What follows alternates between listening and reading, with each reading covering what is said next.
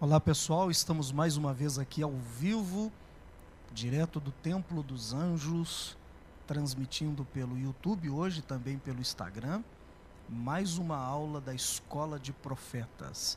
É uma aula em que vamos nos aprofundar um pouco mais nas revelações do livro de Apocalipse. Está comigo aqui a pastora Kelly, pastor César, que vai estar nos ajudando lendo os comentários e, e fazendo também as suas, as suas, suas declarações aqui a respeito do livro de Apocalipse. Pastora Kelly, boa noite. Boa noite, pastor Edmar, pastor César, todos que estão em casa nos acompanhando. Estamos aqui reunidos para mais uma aula de aprendizado. Pastor César. Boa noite, pastor. Boa noite, pastora Kelly. Boa noite, Templo dos Anjos. Que a paz do Senhor Jesus Cristo esteja com vocês. É, segure na cadeira aí, porque hoje vai ser forte, né, pastor? Vamos lá, né? Vamos ver. É, qual a expectativa de vocês para a aula de hoje? A expectativa é lá em cima, é alta, né? Porque toda vez que a gente participa da aula, a gente é surpreendido com uma revelação que você fica de queixo caído. Então, a expectativa é grande. Amém. E aí, pastor César, qual a eu, expectativa? Eu confesso, pastor, que, assim, só de ficar perto do senhor já, já começa a tremer, né? Mas na terça-feira é, é, algo que você começa a pegar fogo por dentro, você começa a suar frio, você já quer saber o próximo, você quer já ir lá na frente, já vem aquele, aquela vontade de voltar lá atrás e. E rever, é, recapitular, né? É muita coisa. É legal, é legal. Então vamos lá, já tem quantas pessoas aí no Instagram, quantas pessoas aí pelo YouTube para a gente começar a nossa aula de hoje. Pode abrir a Bíblia em Apocalipse 12, como é que tá aí? Pastor, no YouTube a gente está com 23 é, aparelhos ligados. Lembrando, pastor, que pelo YouTube, geralmente o pessoal faz aquela sala em casa, né? Liga na, na Smart TV e acompanha mais gente. Mas a gente está agora com 23 aparelhos ligados.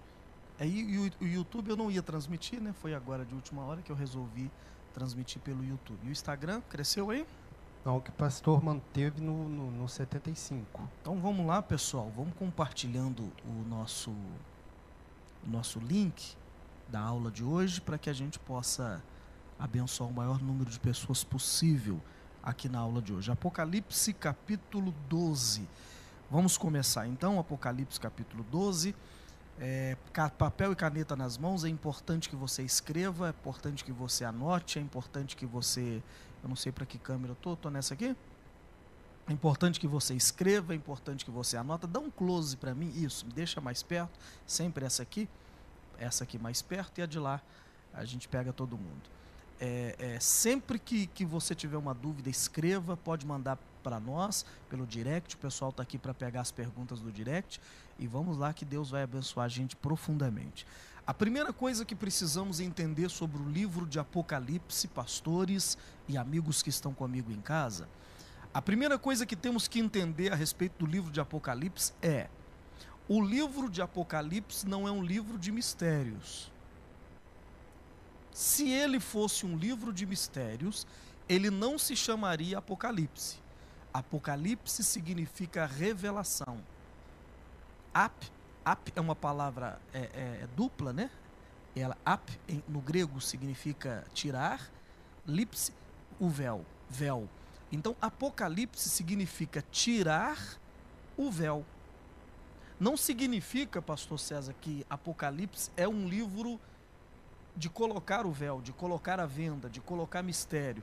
Pelo contrário, Apocalipse, o que Deus quer nele é revelar. Só que Deus é uma, é uma, é uma, uma das coisas que, que nós, principalmente aqui do Ocidente, não, não entendemos, e o brasileiro aí entende menos ainda, que Deus, a linguagem de Deus não é o português, não é o inglês, não é o italiano, a linguagem de Deus é ele fala através dos símbolos. Então, a Bíblia de Gênesis a Apocalipse, você vai ver que a Bíblia ela é um livro de símbolos. Deus está trabalhando, falando o tempo todo através de símbolo. Quando ele dá um número, aquele número é um símbolo. Quando ele fala de um animal, aquele animal é um símbolo. Por exemplo, um símbolo na Bíblia que vocês que vocês possam nos lembrar aqui agora. Um símbolo simples para o pessoal de casa entender. Que, Deus trabalha com ele. Quando Jesus batizou no Rio Jordão. O que que veio sobre ele? O Espírito Santo, Não, o que veio sobre ele? uma pomba, Está escrito que veio o quê? uma pomba, Mas aquela pomba é, é o quê? o símbolo. Símbolo de quem? Do Espírito Santo. Então Deus ele fala, ele está falando através do símbolo o tempo todo, o tempo todo. Né? No dia de Pentecostes foram vistos línguas como de fogo, Repartido. repartidas. Aquelas línguas de fogo, a gente já fica imaginando, né? Aquelas labaredas de fogo. Não, não era isso. Eram, eram, são símbolos de quem?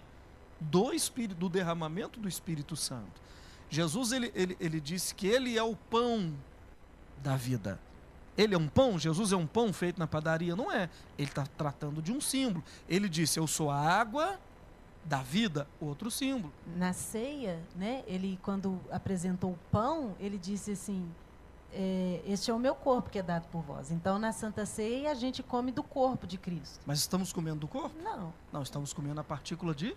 E do De- o cálice, nós estamos bebendo o sangue de Cristo. Mas não, não estamos bebendo É sangue. um símbolo. símbolo. Por quê? Então eu quero deixar claro para vocês que Deus o tempo todo está trabalhando, ele está falando a respeito de símbolos. Então o Apocalipse, ele é, ele é um livro todo cheio de símbolos. Se nós conseguimos entender cada símbolo, então conseguimos a revelação exata do Apocalipse. Vocês vão ver aqui que nós vamos ler a mulher e o dragão, é pesado, né? Uma leitura pesada. Mas quando você vê os símbolos, o que significa os símbolos, ela fica revelada e fica leve, fica tranquilo. Então, essa é a primeira coisa que eu quero explicar sobre o livro de Apocalipse.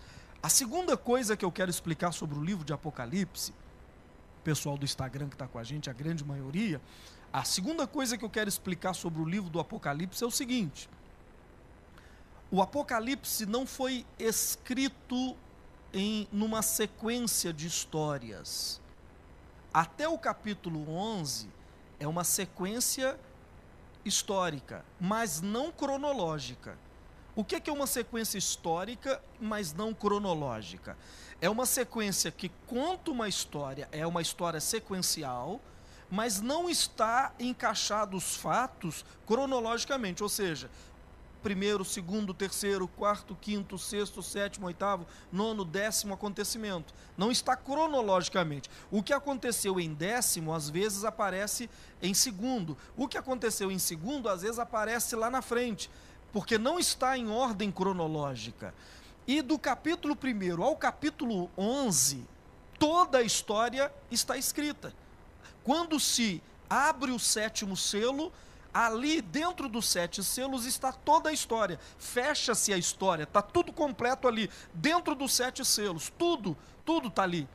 Só que do capítulo 12 ao 22, a Bíblia começa a dar revelações e detalhes dessa história sequencial, mas não cronológica. São 11 capítulos contando os acontecimentos, que não quer dizer que aconteceram Naquela ordem. naquela ordem, Exatamente. e mais 11 capítulos para explicar aqueles acontecimentos. Então, podemos fazer mais divisões do livro de Apocalipse, mas pelo menos duas divisões devemos fazer. A primeira divisão, do capítulo 1 ao capítulo 11. Uma história é, é sequencial, mas não cronológica. Do capítulo 12 ao 22, então a gente começa a entender os detalhes dessa história. Pegou aí? Sim. senhor. Aí já- Pessoal de casa, pegou aí? Espero que sim. Espero que assim comece a dar uma luz. É as duas coisas que precisamos é, é, compreender. Agora vamos fazer a leitura do capítulo 12. Lembrando que o capítulo 12 ele está falando de detalhes de uma história já contada. Foi contada essa história nos, nos 11 primeiros capítulos. Já foi revelado esses fatos. Agora o capítulo 12 vai dar detalhes dessa história. Ok? Ok. Então vamos ler o capítulo 12, versículo de número 1. Apocalipse capítulo 12. A mulher e o dragão. Apareceu no céu um sinal extraordinário. Uma mulher vestida de sol, com a lua debaixo dos seus pés, e uma coroa de doze estrelas sobre a cabeça. Vamos parar aí para a gente entender. Viu-se um grande sinal no céu, a saber, uma mulher vestida de sol, com algumas traduções diz revestida de sol, com a lua debaixo dos pés e uma coroa de doze estrelas na cabeça. O versículo 2 também já ajuda a gente. Ela estava grávida e gritava de dor, pois estava para dar à luz. Essa mulher estava grávida e grita com as dores de parto, sofrendo tormentos para dar à luz. Então vamos entender aqui agora os símbolos, o que simboliza a mulher, o que simboliza o sol, a lua e as estrelas e a sua gravidez. Agora, é, é, é, para que a gente não, não, não volte nisso mais tarde e o pessoal de casa possa entender de uma forma ainda, ainda melhor, por que, que, por que, que o livro de Apocalipse ele está tratando símbolos? O tempo todo ele está falando de símbolos. Se você perceber as cartas de Apocalipse, as sete cartas, né? o, a, o livro de Apocalipse ele, ele abre falando de sete cartas. Sim. As sete cartas de Apocalipse foram enviadas para sete, as sete igrejas da Ásia. Então, se qualquer leitor que vai ler, vai ler a carta à igreja de Éfeso, a primeira, depois vai vindo em sequência, Esmirna, e, e, e assim vai dizendo, né? A última carta, a penúltima é Filadélfia, a última, Laodiceia, que eram igrejas da Ásia. Mas, na verdade, essas igrejas, pessoal, na verdade, essas igrejas, elas são símbolos que precisamos decifrar. E o que, e o que precisamos entender nesse, nessa simbologia das sete igrejas é que essas cartas não foram escritas para uma igreja específica.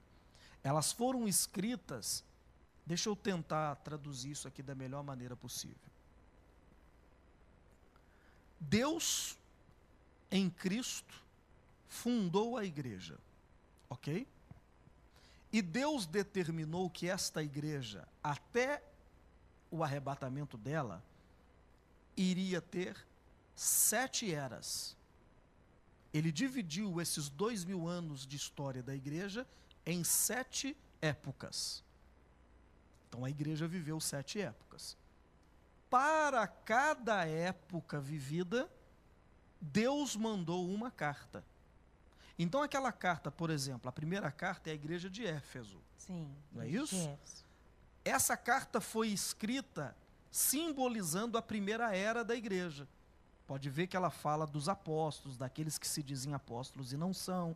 A igreja de Éfeso representa a primeira a primeira era da igreja que nós vivemos. A igreja primitiva. A igreja primitiva, apóstolos. a igreja dos apóstolos. Então, a carta de Éfeso foi escrita para essa geração.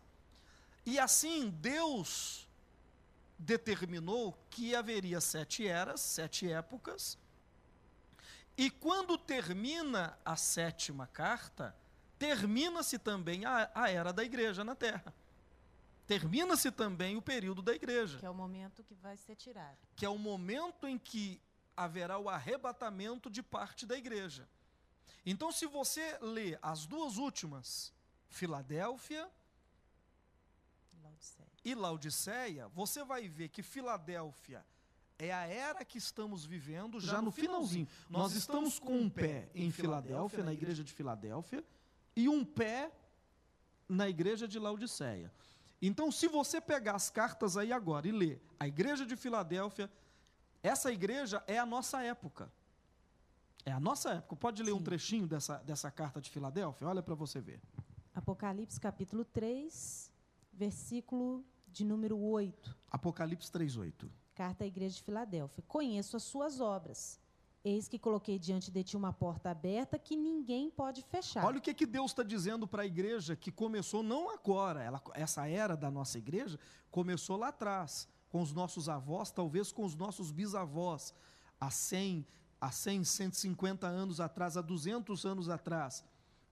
Olha o que, que Deus disse para esse pessoal que viveu, os últimos estão vivos agora, dessa era. Ele diz o quê? Conheço as tuas obras. Sim. E eis que Coloquei diante de você uma porta aberta que ninguém pode fechar. Veja que ninguém conseguiu fechar a expansão do evangelho no mundo. Desde que houve a, a, a essa, essa, essa, esse reavivamento da igreja no mundo que começou, talvez com os nossos, como eu disse, com os nossos avós, com os nossos bisavós, eles não tinham muita força, né? não sabiam muita coisa. Mas Deus colocou uma porta diante deles que fez o evangelho atingir do presidente da república ao, ao, ao engraxate. E nunca ficou tão fácil falar do amor de Deus. É, é uma geração que levou o evangelho a todos os cantos da terra, vamos dizer assim, né? Ficou mais aceitável. O, o, evangelho foi aceito, ele foi levado, porque Deus pôs uma porta aberta para essa geração que com pouca força, mas que levou avante. Veja que, que a, as grandes denominações, como elas invadiram o mundo com a, com a pregação do Evangelho, né? a nossa própria igreja, a Igreja do Evangelho Quadrangular, tem quase 30 mil igrejas só no Brasil, né, invadindo cada pedaço, cada canto da nação, levando o evangelho, os nossos missionários que, que foram, os, o, o, a Assembleia de Deus que quando há 100 anos chegou no Brasil com, e, e, e tomou conta do território nacional, é, veja, essa carta não foi escrita para uma denominação quadrangular, Assembleia Batista, não. Ela foi escrita para uma geração que tinha pouca força, mas guardou a palavra e Deus pôs uma porta aberta diante dela que ninguém pôde fechar. Olha os mais detalhes dessa igreja. Sei que você tem pouca força, mas guardou a minha palavra e não negou o meu nome.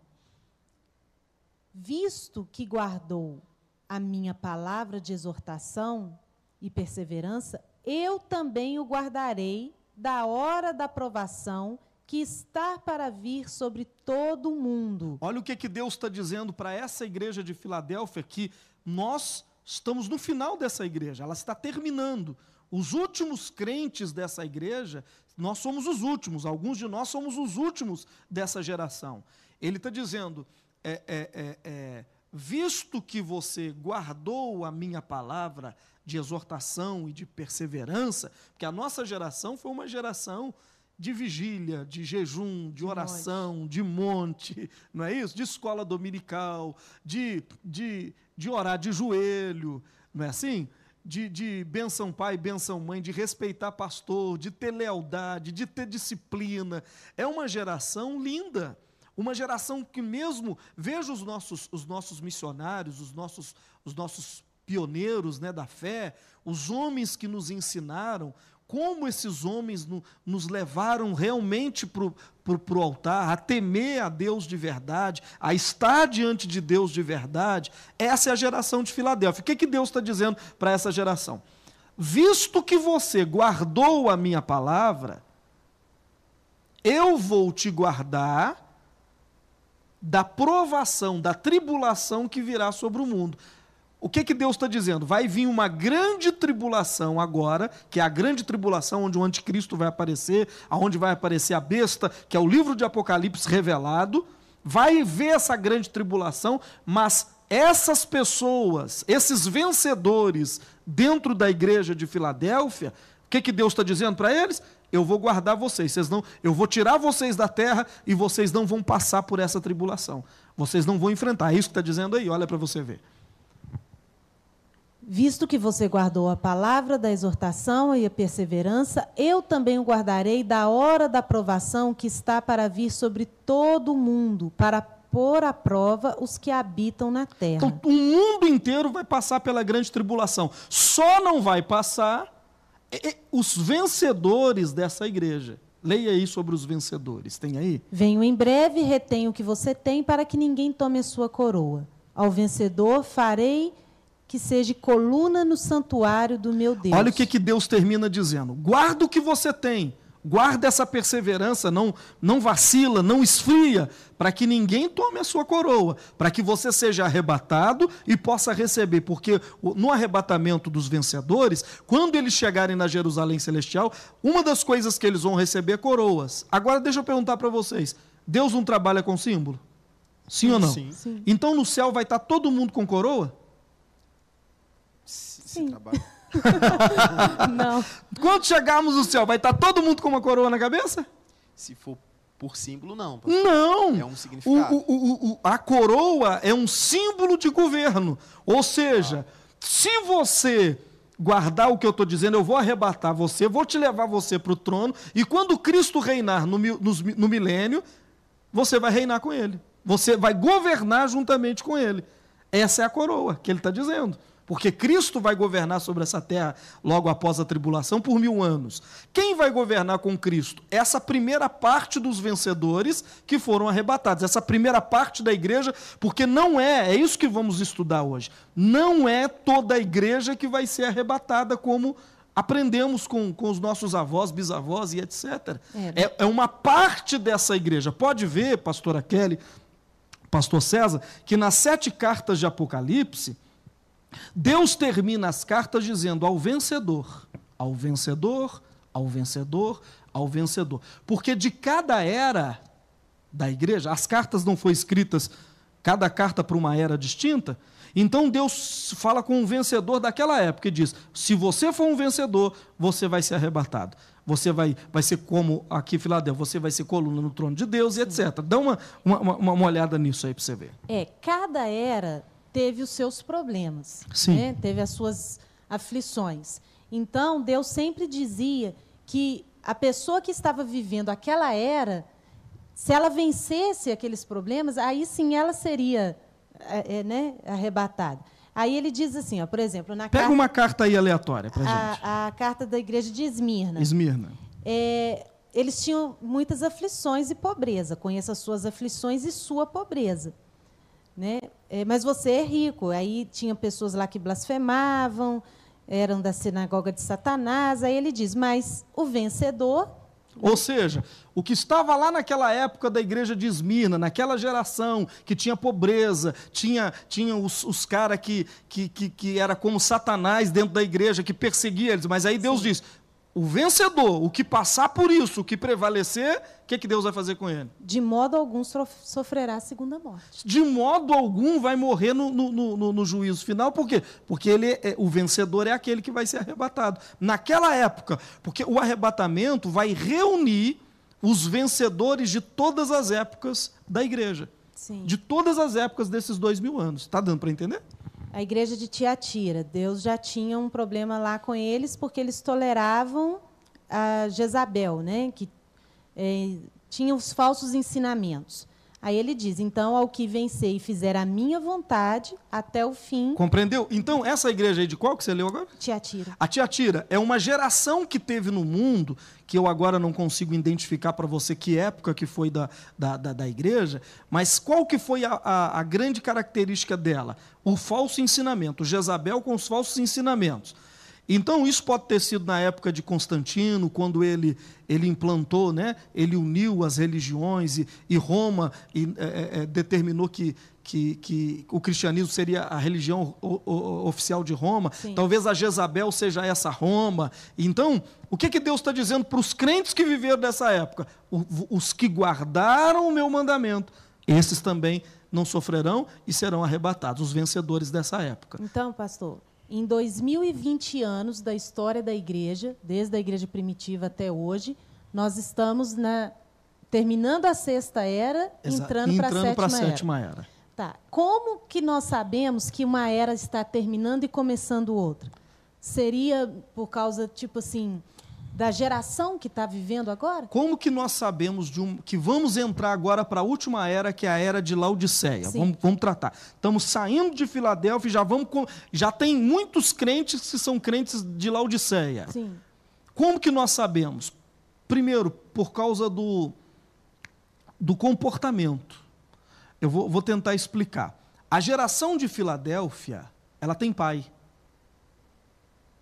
O evangelho que eu prego foi me ensinado. Eu, eu, eu, eu guardei a palavra de exortação. Quem me exortou? Os meus pais, os meus pastores, me ensinaram, e, e me disciplinaram, e eu guardei essa palavra. Ok? Qual que é o detalhe da igreja de Laodiceia? Eles não têm pais espirituais. Eles são leigos. Eles né? são uma geração. Laodiceia significa leigos, sentença de leigos. A nova geração que está nascendo agora, ela não tem raiz. Se eu pegar você, eu vou puxar a sua raiz. Você tem raiz. Mas a geração de Laodiceia, que é a última era da igreja, que está surgindo, já tem muitos crentes no mundo que é, são crentes de Laodiceia, eles não têm raiz. Eles não têm história. Eles não, guardam, eles não guardam a exortação, pelo contrário, eles foram fabricados nessa época de internet. Eles são chamados de eles não são chamados de ministros de altar, eles são chamados de blogueiros de internet, como é que chama? Coach. É, eles são chamados de coach, de youtubers, de, de, de. Como é que chama aquela pessoa que, que, que é famosa na internet? É blogueiro? É, Eles- Sim, blogueiro, é, youtuber. Eles, eles apareceram aí. Se você perguntar para ele de onde você nasceu, qual é a sua raiz, eles não têm, eles nasceram de, um, de, de fotos bonitas na internet, palavras é, é, é, motivacionais boas, e, e- e eles nasceram aí. Hoje, inclusive, pastor, eu vi um rapaz na internet dizendo justamente isso, que é, por causa disso ele nunca precisou ter um pastor, ter uma igreja. É, é, segundo ele, ele estava dizendo Esse microfone está funcionando? segundo ele, ele estava dizendo que é, os pastores da internet, ele pode seguir um pastor aqui, o outro pastor ali, mas ele não tem essa cultura de, de- A igreja de Laodiceia. ele aprende um pouquinho aqui com, ele escuta alguém falar e, e- e mesmo assim ele não procura estudar, mas ele só ouviu o fulano. Ele tem muita, é uma geração que tem muita informação, mas não tem conhecimento. Não sabe de onde aquilo veio, como surgiu, como nasceu. Ele só tem informações. Então, esta está nascendo a era de Laodiceia. Esta era de Laodiceia tem muitos. Se você começar a comparar, você vai ver que nós já estamos dentro dela. Primeiro, por causa desse comportamento de crentes que não têm raiz, de pessoas que não está ligada a nada nem a ninguém e dizem eu sou crente. É, se eu tiver errada, o senhor me corrige. Corrijo mesmo. Mas é, hoje as grandes denominações, elas parecem que elas não têm alguém altura para substituir o seu fundador. Porque tem o, o- o fundador principal, né? por exemplo, a Igreja Deus é Amor, né? tinha como fundador o missionário Davi Miranda. E com a morte dele, não teve. Né? A igreja continuou, lógico. Mas não teve alguém de expressão como ele, à altura dele, para continuar. E parece que isso atinge outros ministérios. Isso vai se tornando cada vez mais contundente. E os que vão surgindo e substituindo e se tornando lideranças no, no Brasil e no mundo, você vai ver o nascimento dessas pessoas. Posso falar? Ou não? Será que pode? Ou não? Você pode, né? Eu Pode. torço que sim, pastor. Você torce que sim? Pode Aí, se você pegar a história deles, eles sequerem já expulsaram um demônio na vida. Eles nunca colocaram a mão numa pessoa e fizeram uma libertação para ela. Eles nunca viram um paralítico levantar diante deles, um cego enxergar. Aqueles sinais que Jesus disse, aqueles sinais seguirão os que creem em meu nome, papapi, papapá, papapá, caixinha de fósforo. Eles não sabem o que é isso, mas eles estão na internet com milhares de seguidores e dando rumo para essa nova igreja. Que a nova igreja, que as mensagens precisam ser valorizando o seu eu. né? As mensagens têm que ser ame a sua vida, ame você mesmo. E quando Deus disse assim, você não, você precisa enxergar, ele diz, eu enxergo. Você precisa prosperar. O que, que ele diz aí no livro de Laodiceia? Rico sou, estou enriquecido e de nada tenho falta. Essa geração, se você falar com ela de dinheiro, olha, vamos ser fiel para Deus te prosperar, é o sacrifício no altar, ele diz, eu não preciso disso, rico sou, estou enriquecido, de nada tenho falta. Se você falar com ele, vamos santificar, vamos nos purificar, ele diz, não, isso aí não tem problema, um pouquinho só de, de, de, de bebida alcoólica não tem problema. Eles, eles não têm mais a lucidez, eles dizem, eu estou eu, tô bem, eu estou no controle. E a tatuagem é algo normal, a bebida é algo normal, é- é- é- é- o sexo antes do casamento é algo absolutamente normal. Tudo é normal para essa geração de Laodiceia. Eles não respeitam os pais, não respeitam pais espirituais, eles e quando Deus vai, vai, vai, vai quando a mensagem é pregada para eles, eles dizem: rico sou, estou enriquecido, de nada tenho falta. E aí Jesus diz para eles assim: Mas você não sabe que você, na verdade, ó geração, é um desgraçado, é um cego, Pode. é um miserável e é um nu. Aí Deus dá conselhos para eles, dizendo: Eu conselho que você venha até mim e compre roupas para se vestir, porque você está nu. Que você compre colírio e pingue nos olhos para ver, que você compre ouro para realmente ser rico, porque você pensa que é, mas não é. É a geração de Laodiceia que está nascendo agora. E essa geração é tão perversa diante aos olhos de Deus que Deus diz o seguinte: duas declarações que para mim são as mais fortes para essa geração que começa agora.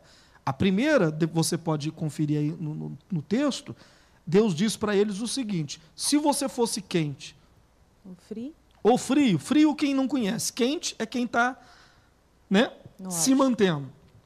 Mas porque és morno, ou seja, você conhece, mas não pratica. Porque você és morno, você está me fazendo mal. Você está me dando mal-estar. Porque toda a igreja está dentro de Deus, né? Ela está em Deus. Aí Deus, você já comeu alguma coisa que te fez mal? Sim. Aí quando você come alguma coisa que te faz mal, qual que é, que, qual, que, que você quer fazer? A primeira coisa tipo, gente quer pôr para fora, Você né? quer- Porque acabar com aquilo na, na, na- acabar com aquilo. Deus está dizendo que essa última geração da igreja dá mal-estar em Deus. Eles estão em Deus, mas está dando mal-estar. Deus está com o estômago embrulhando. Aí ele diz: Eu vou vomitar vocês de dentro de mim. E a segunda declaração pesada que eu vejo ali é Deus dizendo: Eis que estou do lado de fora, batendo na porta, esperando que alguém dessa geração abra a porta para que eu possa entrar. Essa geração colocou Jesus aonde? Do lado de fora. do lado de fora. E ele está batendo na porta para tentar entrar. Essa geração então tem duas características muito fortes. Por que, que eles são uma geração? São santos. Preste atenção no que eu vou dizer. São santos. Vem cá nessa câmera. São santos, fazem parte da igreja de Jesus, mas precisam amadurecer. Eles provocam mal-estar em Deus e colocou Jesus do lado de fora. Então, quando Deus diz que ele vai vomitá-los, ou seja, é que ele vai tirar os vencedores e vai levar, e vai deixá-los na terra, para passar pela grande tribulação, e assim eles amadurecerem e poderem então viverem como igreja de Cristo eternamente. O senhor acabou de responder a pergunta do Pablo aqui, pastor, que ele está dizendo assim, ó, pastor, as pessoas que batizou e não fizeram obras e morreram, quando chegar no arrebatamento, essas pessoas voltarão para para pagar os sete anos da terra? Na verdade, não, né? Porque, tipo assim, acabou para elas. Elas não fizeram, não foram vencedores. Eles não são vencedores. Eles vão fazer parte de uma geração de crentes que nunca vão experimentar o céu. Porque o céu vai descer para a terra. Então, eles, eles, isso mais tarde a gente pode ensinar, como esses que não forem arrebatados, é, é, vamos lá na mulher agora e a gente vai entender, esses que não foram arrebatados, que ficaram na grande tribulação, é como se eles fossem converter de novo na grande tribulação. Eles vão passar por, por aflições para que eles se amadureçam no fogo da aflição e assim sejam dignos de se fazerem parte da igreja de Cristo. Sim, uma coisa então que nós estamos aprendendo nessa noite é que Laodiceia era a igreja. Isso foi escrito para a igreja. É a igreja de Jesus. É a igreja uma de- geração da igreja de Jesus. Não são ímpios, são a igre- é a igreja. É a igreja. E ele está dizendo para a igreja Que esse comportamento dessa igreja causar, causar causa vômito em Deus, Náuseas. ele vai vomitar. Vomitar, ou seja, eu vou tirar você de dentro de mim durante um tempo. Você vai ficar do lado de fora. Compreendeu? Sim. Eu estou à porta tentando entrar e vocês não me deixam entrar. Mas haverá vencedores nessa era, dessa igreja. São chamados de vencedores tardios. Pode ler aí que vai estar aí. Não, haverá os vencedores arrebatados? Não, tardios. Os tardios. Ao vencedor darei o direito de sentar comigo em meu trono. Ah, esses aí são aquelas pessoas que fazem. Porque, por exemplo, eu entrei nessa era de da Laodiceia, Laodiceia. Mas eu não vou agir como Laodiceia. Então eu sou um vencedor Dessa dentro era. dessa era. Compreenderam? Tipo, pastor, existem aquelas pessoas que, tipo, é, elas sabem que existe um tipo de comida, mas nunca experimentou. Ela sabe da riqueza, mas nunca foi rica. Ela sabe, conhece um calçado, uma marca, mas nunca experimentou. Como na Bíblia diz assim, que de, de, lá não, não, lembro o texto, acho que é em Salmo 20, não lembro, que diz assim: provai e vede como o Senhor é bom.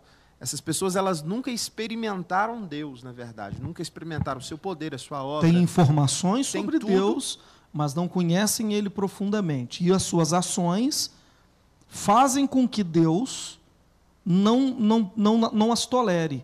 Então Deus precisa deixá-las durante um tempo. E é isso que nós vamos ver aqui na, na no estudo agora de Sim. Apocalipse, os santos que ficam e os santos que vão.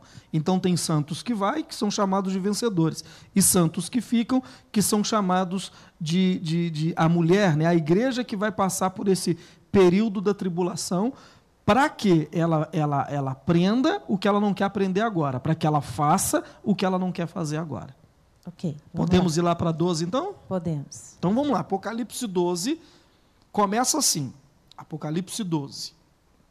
Viu-se um grande sinal no céu, a saber, uma mulher vestida de sol, com a lua debaixo dos pés e uma coroa de doze estrelas na cabeça. Como é que está o pessoal aí no Instagram e YouTube? Está todo mundo vivo? Instagram, 102 aparelhos aqui. No YouTube está com 42 aparelhos ligados, pastor. Então vamos lá. Viu-se um grande sinal no céu, a saber, uma mulher vestida do sol, com a lua debaixo dos pés e uma coroa de 12 estrelas na cabeça. A primeira coisa, isso eu vou resumir porque eu já dei a semana passada. Sim. A primeira coisa que precisamos entender que são símbolos: a mulher, a lua, o sol e as estrelas. Aonde eles aparecem na Bíblia? A lua, o sol e as estrelas? Gênesis 37, 9. Eles aparecem lá quando José teve um sonho. Sim. Não é isso? José sonhou com o quê, pastora? Lê para mim. Depois teve outro sonho e contou aos seus irmãos: Tive outro sonho, e desta vez o sol, a lua e onze estrelas se curvavam diante de mim. Quem era? É, por que onze estrelas e não doze? Porque aqui em Apocalipse está dizendo: viu o sol, a lua e, e tinha doze estrelas na cabeça. Por que, que José viu onze estrelas e não doze? Porque ele era uma das estrelas. Porque ele era uma das estrelas. Era um, Jacó teve doze filhos, doze estrelas. Ele era uma das estrelas. Então, está. Quem são essas estrelas e quem são o sol, a lua e as estrelas aí? Versículo 10. Quando contou ao pai e aos irmãos, o pai o repreendeu e lhe disse: Que sonho foi esse que você teve? Será que eu, pai, o sol, sua mãe, a lua e seus irmãos, as estrelas, viremos a nos curvar até o chão diante de você? Então, para aí, deixa eu explicar. Primeira simbologia dessa mulher, do sol, da lua e da mulher e das estrelas é o sol representa quem? Jacó, Jacó. no Velho Testamento. Certo. A lua? A mulher. A Raquel, a esposa. Sim. As estrelas? Os irmãos. Os irmãos. Quem era Jacó, Raquel e os doze filhos naquela época? Eles eram a totalidade do povo de Deus no Velho Testamento. Naquela época específica, não tinha mais povo de Deus na terra. Os, o povo de Deus era reconhecido como Jacó, Raquel e os doze filhos. Então, primeiro, simbologia simbologia está explicado. Então, quem representa essa mulher? Essa mulher representa a totalidade do povo de Deus. Começando no Novo Testamento? Não. Começando aonde? No Velho. No Velho Testamento. Então, essa mulher, o Sol, a Lua e as estrelas, representam todo o povo de Deus desde Jacó, que viveu antes da lei, até nós. É a totalidade do povo de Deus, é essa mulher. Está tá claro? Está claro. Será? Será que está claro? Tá? Para nós, sim, pastor. Sim? Agora a pergunta: por que é que ela está com a lua debaixo dos pés? Aí agora vamos analisar os símbolos de uma outra forma. Sim. Por que, que ela está com a lua debaixo dos pés? A mulher está com a lua debaixo dos pés. O Senhor disse porque a lua representa o Antigo Testamento. A lua é uma base. Ela está com. Eu queria ficar em pé aqui para me te mostrar. A lua é uma base, ela está sobre a lua. Significa que a lua é uma base que está sustentando. tá sustentando esse povo de Deus, essa mulher. Então significa que a igreja não nasceu ou o povo de Deus, a totalidade do povo de Deus, não nasceu no Novo Testamento. Ele começou lá com Jacó. Sim. A lua, então, representa o Velho Testamento, Que estava apontando para que estava apontando para Cristo, porque a lua tem luz própria. Não. Não, ela reflete a luz do sol. Então, quando a lua aponta para o sol, ela tem brilho. Quando a lua não aponta para o sol, ela não tem brilho. O Velho Testamento, quando ele aponta para Cristo, Tem brilho. tem brilho. Quando ele não aponta para Cristo, ele não tem significado. Por isso, Paulo disse que o Velho Testamento é apenas uma sombra. Colossenses 2,17. Lê para mim? Estas coisas são sombras do que haveriam de vir. A realidade, porém, encontra-se em Cristo. Aleluia, dá um glória a Deus Glória aí. a Deus. Então, o Velho Testamento, a lua, é apenas uma sombra do que viria a vir, mas não deixa de ser a base de onde nasceu tudo. Sim, Porque muitas coisas que a igreja faz hoje, nós fazemos porque nasceu no Velho Testamento. Por exemplo, batismo nas águas, o ritual do batismo começou no Velho Testamento. A ceia do Senhor, que hoje, a mesa da ceia, é baseada na, na mesa da Páscoa, que está lá no Velho Testamento. Então, muita coisa que fazemos hoje, na verdade, são coisas que estavam na sombra do Velho Testamento, mas que agora Cristo as iluminou, porque Ele é o sol, a mulher sobre sobre a lua é a igreja, é a, to- é a totalidade do povo de Deus. Veja que a base dela é a lua, né? Porque a lua é o Velho Testamento, é de onde nasceu o- o- é- essa igreja, é de, onde, é, é de onde nós tiramos grandes lições, é a base dessa igreja. E veja que a mulher que representa a igreja, que representa o povo de Deus, ela está vestida de sol.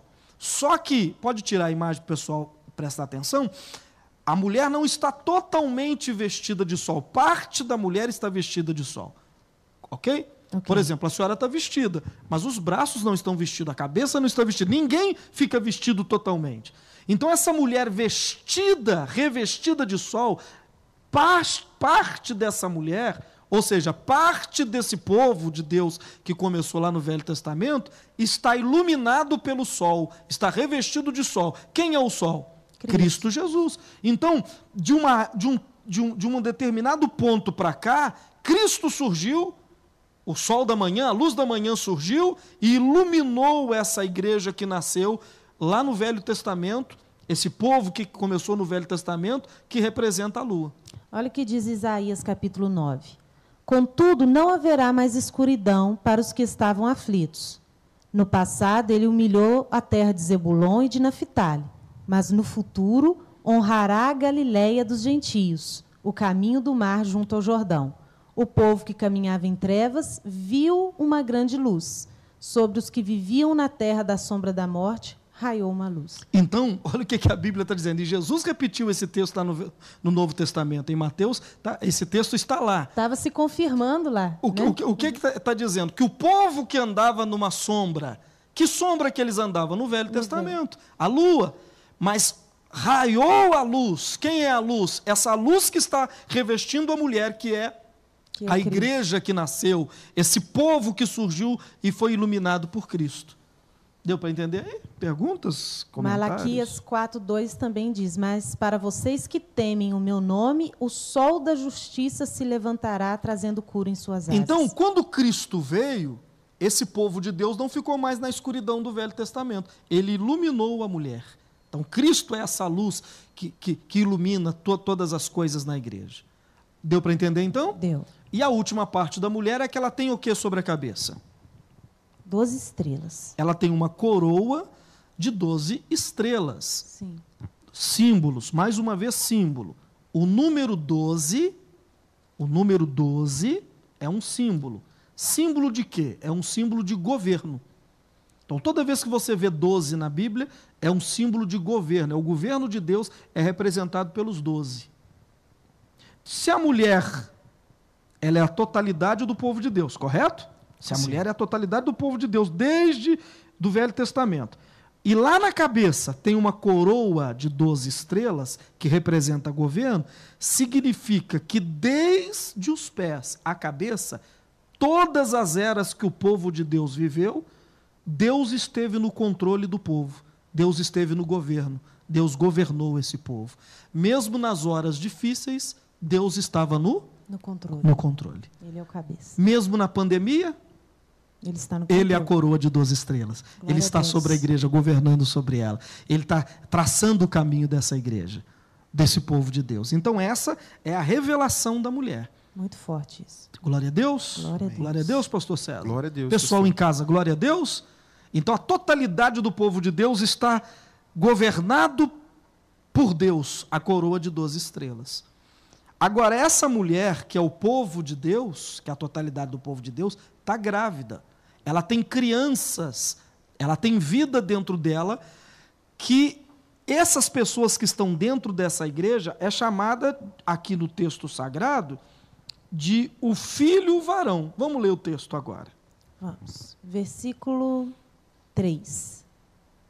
Então apareceu no céu outro sinal: um enorme dragão vermelho com sete cabeças e dez chifres, tendo sobre as cabeças sete coroas. Sua cauda arrastou consigo um terço das estrelas do céu, lançando-as na terra. O dragão colocou-se diante da mulher, que estava para dar à luz, para devorar o seu filho no momento em que nascesse. Ela deu à luz Veja que ela já deu a luz. Quem que ela deu a luz? a um filho, um homem, que governará todas as nações com cetro de ferro. Seu filho foi arrebatado para junto de Deus e de seu trono. Para aí um pouquinho. Então, a mulher, eu- a gente tem, tem costume de pregar em pé, dá vontade de ficar em pé, né? a mulher está grávida.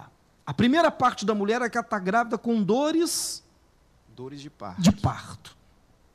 Essa mulher grávida é o povo de Deus, é a igreja. As dores de parto é o sofrimento da igreja. Porque o sofrimento da igreja tem um motivo. Toda vez que a igreja sofre, ela dá luz. Ela gera vidas. Glória a Deus. Ela gera gente, ela gera almas. Igreja que não sofre não gera. Igreja que não é perseguida não gera.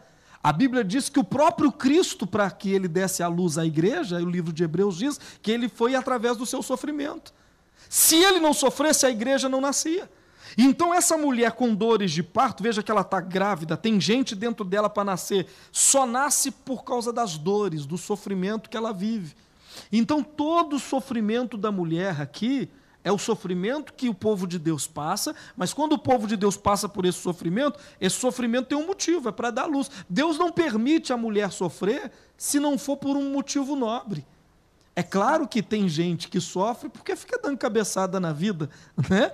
Mas o sofrimento bíblico da igreja é para gerar, tem um motivo, tem uma razão, tem um propósito. Não, e a palavra de Deus diz que a mulher sofre para dar à luz, mas quando o filho nasce, a alegria é tanta que ela, esquece, a dor. Então a igreja é assim. Se você me perguntar, pastor, e as dores que o senhor já viveu? Eu já esqueci, porque a alegria de ter milhares de filhos fez com que eu esquecesse as dores que eu sofri e ainda vou sofrer. Se eu sou igreja, eu vou sofrer para trazer a, a, a vida.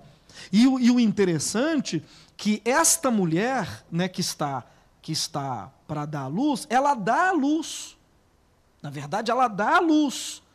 Esses homens que ela dá à luz, essas pessoas que essa igreja sofrida gera, eles é uma categoria de gente diferente. Ele é chamado de filho Varão. varão.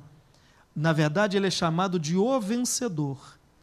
Tem Então- alguma coisa a ver? Aqui já começa, já ilumina tudo dentro da gente. Porque Ah. até então, a gente achava que essa mulher era Maria e que o filho era Jesus. Só que aí agora vem a luz, que traz esse ensinamento. Essa mulher é a igreja É a totalidade do povo de Deus desde o Velho Testamento. e o vencedor não é uma pessoa no singular, são todos os vencedores. que está revelado nas cartas das sete eras. As sete cartas de Apocalipse, Deus vai falando o vencedor, o vencedor, o vencedor, o vencedor. Quem são esses vencedores? São todos os que nasceram da mulher com uma característica diferente. Eles são. A mulher é, é gênero feminino, eles são gênero masculino, eles são filho varão. Eles estão dentro do povo de Deus, da totalidade do povo de Deus, da mulher, da igreja, mas eles têm um perfil diferente. Eles são aqueles que esmagam a cabeça que nascem da mulher e têm poder de esmagar a cabeça da serpente. Que é o que Deus falou com a Que é o serpente que Deus lá. falou com, com, com Eva. Lembra que Deus falou com Eva e com a serpente? Ele diz: olha, a mulher, quem é a mulher? A igreja, a totalidade do povo de Deus. Ela vai gerar Uhum. um filho. Uhum. Ela vai gerar um tipo de gente que vai esmagar a sua cabeça. Por que, que o dragão está parado diante da mulher? Ó, ele está parado diante da mulher, ele é um obstáculo para a igreja. A mulher é a igreja, o povo de Deus. Mas ele está de olho Não é na igreja. não é na igreja. Ele está de olho no filho varão, que a igreja gerou. Então, se você é um filho varão que está dentro da igreja, se você é um vencedor, o diabo, é claro, ele é um obstáculo para todo mundo do povo de Deus. Mas com você ele pega mais pesado. Uau. Com você ele, ele persegue mais. Com você, ele quer te tragar, ele quer te devorar. Por quê? Porque as suas ações dentro da igreja Esmaga a cabeça. esmagam a cabeça dele. Glória a Deus. As minhas ações aqui hoje esmaga a cabeça dele. Então, ele tem pavor da mulher, de todo o povo, de toda a igreja. Mas ele, ele, ele quer pegar, ele quer destruir alguém que essa igreja gerou, que é chamado de o vencedor, é chamado de o, de filho varão, porque esse tem poder de esmagá-lo. Esse esmaga, fere a cabeça dele. E ele sabe que quando o anticristo aparecer, ele vai conseguir pegar ele. Só que antes dele conseguir pegar esses, essa geração de vencedores, o que, que Deus vai fazer? Vai arrebatá-los para o trono. Deus não vai deixar, eles serão levados para o trono. Uau. Porque, na verdade, pastor, o dragão não precisava de esperar o filho nascer. Ele poderia devorar a mulher. Exatamente. A mulher com o filho, com tudo. Mas Ele acabava tá- com tudo, né? já acabava com tudo de uma vez. Mas a, a- a gana dele era o filho que iria nascer. É uma geração de homens e mulheres, não só homens, homens e Que, na mulheres, verdade, já nasceu, né? que já nasceram no versículo 5 e que esmagam a cabeça dele. E quando o anticristo aparece, que agora nós vamos ver para frente aqui, ele vai ter condições de pegar esse filho, mas antes que ele consiga, o que, que Deus vai fazer? Ele tira o vencedor. Ele vai tirar. Então vamos deixar claro: a mulher é a totalidade do povo de Deus, ok? Ok, Em todos os tempos. sim. Então, ela, é- se falar que ela é Israel, é. Se falar que é a igreja, é. Sim. Mas a, a revelação mais profunda é que é a totalidade dos dois. De tudo, todos os homens de Deus. Dentro dessa totalidade toda, de todo mundo que batizou, que converteu nesses dois mil anos de história da igreja, há um tipo de gente que Deus chama de o vencedor, ou o filho varão. Esse não vai passar pela grande tribulação, ou seja, Satanás não vai poder tocá-los, porque eles serão arrebatados para o trono de Deus. Definitivamente, esse não é Jesus, porque Jesus, quando nasceu, não foi arrebatado. Não. Não é Jesus. E também não é Maria. Ele, mas está escrito aqui que eles vão governar com vara de ferro e, e despedaçará né, as nações como um pote de barro. Sim. Não é Jesus que vai governar com vara de ferro? Não. Veja o capítulo 2, se eu não estiver enganado aqui, de Apocalipse 29, vocês podem me ajudar aí.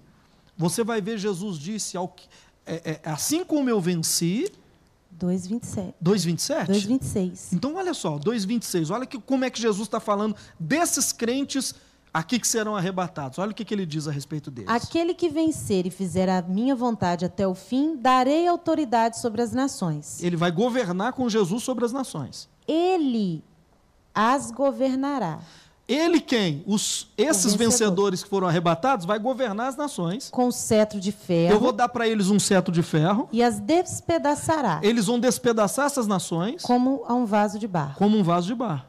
Aí tem, eu não sei se a tradução de, de você, a sua tradução diz isso, assim como eu recebi do meu pai.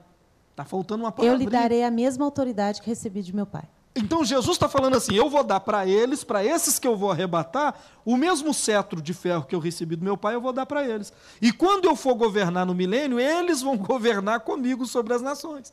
Então, esse, esse, esse filho varão aqui que nasceu, tá vendo? Não é Jesus. Ele, ele, ele vai ter as mesmas armas no, no milênio que Jesus tem, porque Jesus diz: como eu recebi do meu pai, eu também vou dar para eles. Eu vou dar isso para eles. Então, aqui se percebe uma separação. Pastores, amigos que estão em casa, onde eu estou? Aqui? Amigos que estão em casa, aqui se percebe uma separação. Parte da igreja, chamada de vencedores, será levada, ok? Ok. Para o trono de Deus. não passarão pela grande tribulação e vão governar com Cristo no milênio. Certo. A outra parte da mulher fica na terra. A mulher ficou na terra. A mulher fica na terra, ou seja, a totalidade do povo fica. E aí é que nós vamos ler agora a seguir. Vamos ler o versículo Seis. 6 em diante. Vai lá. Enquanto isso, tá claro, pessoal, os pastores aqui? Claríssimo, né? Claríssimo, pastor. Vocês estão meio tímidos para falar? Me- Vocês são a voz do povo. Quem está em casa tá doido para falar e eles não conseguem. Vocês têm o microfone na mão para falar. Então, fala pelo amor de Deus. Na verdade, fica chocado, né? Tô bege. Porque é, é coisa que a gente nunca tinha ouvido na vida. Eu, pelo menos, nunca ouvi. Você tem quantos anos de crente? Eu tenho 20 anos De crente. de crente. E eu nunca, eu nasci dentro da igreja praticamente, né? Eu nunca, já li muito livro, já ouvi muita, muitas pregações, muitas mensagens, mas eu nunca ouvi uma coisa dessa em toda a minha vida. E aí, pastor César? Pastor, com 22 anos. Você é, tem 22 anos aonde? De crente. Ah, de crente. Ah, entendi. 22 anos de crente, a gente fica iludido com as canções, né? Dizendo que, tipo assim, a gente acha que entrou dentro da igreja, eu sou a igreja, eu tô no céu, eu tô no paraíso. E Preciso fazer mais mais nada. nada. É, Não, na verdade, são dois extremos, né? A gente aprendeu que nós vamos cantar no oral, que a igreja vai É. subir, que a igreja vai morar no céu. E se não for, acabou, já está condenado, está no inferno. E não é Então, nada disso. Pessoal, voltou aí? Tá voltando, 73. Então vamos continuar, porque os preguiçosos não vai voltar, não, que eles vão dormir e eles vão ver outro dia, né? Aí eles abrem a live, eles sabem que fica salvo, aí eles vão ver outra hora.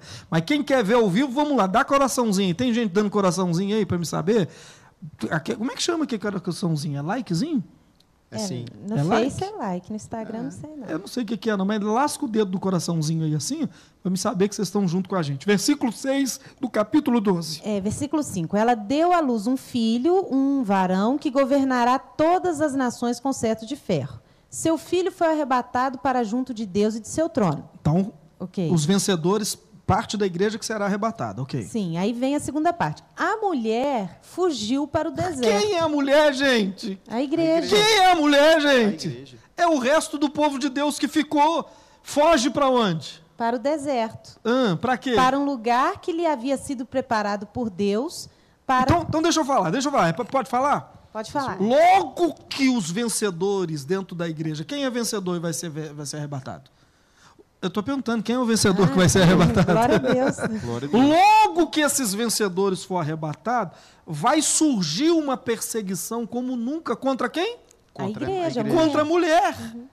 E aí ela vai ter que fugir para onde? Para o deserto. Vai ser preparado por algum governo da terra um lugar para ela fugir, para ela se refugiar.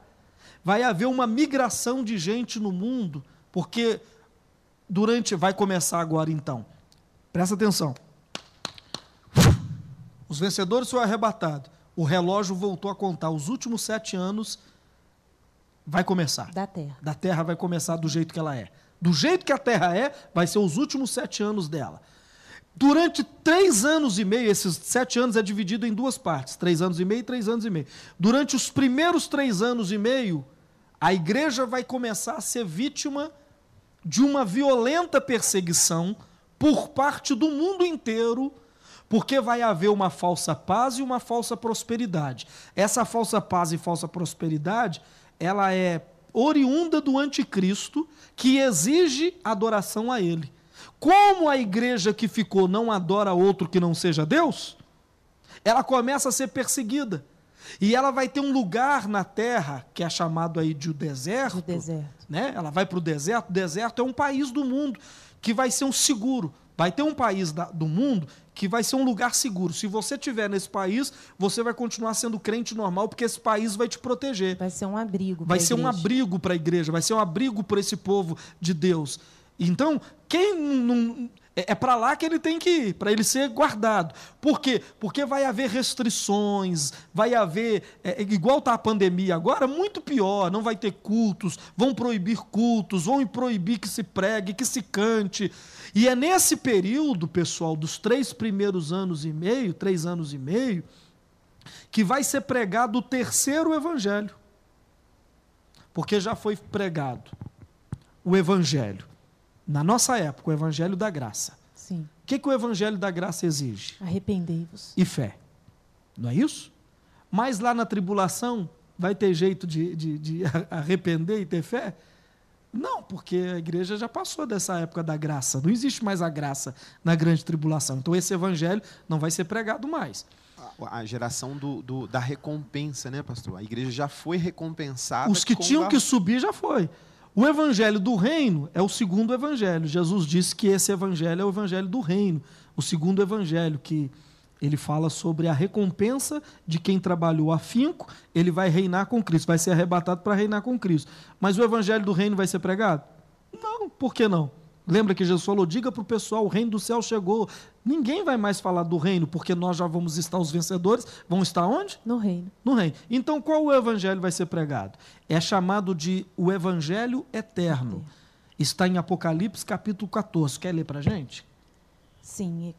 14 o quê? 6. 14, 6. Olha só o evangelho eterno. Então vi outro anjo que voava pelo céu e tinha na mão o evangelho eterno. Esse anjo que tem na mão o evangelho eterno, ele vai aparecer quando, pastora Kelly? Ele vai aparecer logo que os vencedores for arrebatado, logo que a igreja vai precisar de ser protegida por um governo da terra, porque o anticristo está exigindo adoração, está exigindo que faça o que ele quer. Aí a igreja que ficou ama a Deus, ela não vai querer fazer. Então, ela tem que ser protegida. Aí a Bíblia diz que Deus vai mandar um anjo que vai pregar o evangelho Eterno. eterno. Qual é o- a lição? Qual é a matéria? Qual é a pregação que esse anjo. O que faz parte da pregação desse anjo do evangelho eterno? Ele disse em alta voz: Ele vai pregar em alta voz. Temam a Deus Temor a Deus e glorifiquem-no. e adorem somente a Deus. Então, olha só que coisa interessantíssima isso, interessantíssima. Os anjos está escrito que eles queriam pregar, mas Deus tirou deles esse esse essa Privilégio. esse privilégio. Deus falou: não, no evangelho da graça, quem vai pregar é os homens. Mas no evangelho eterno, quem vai pregar?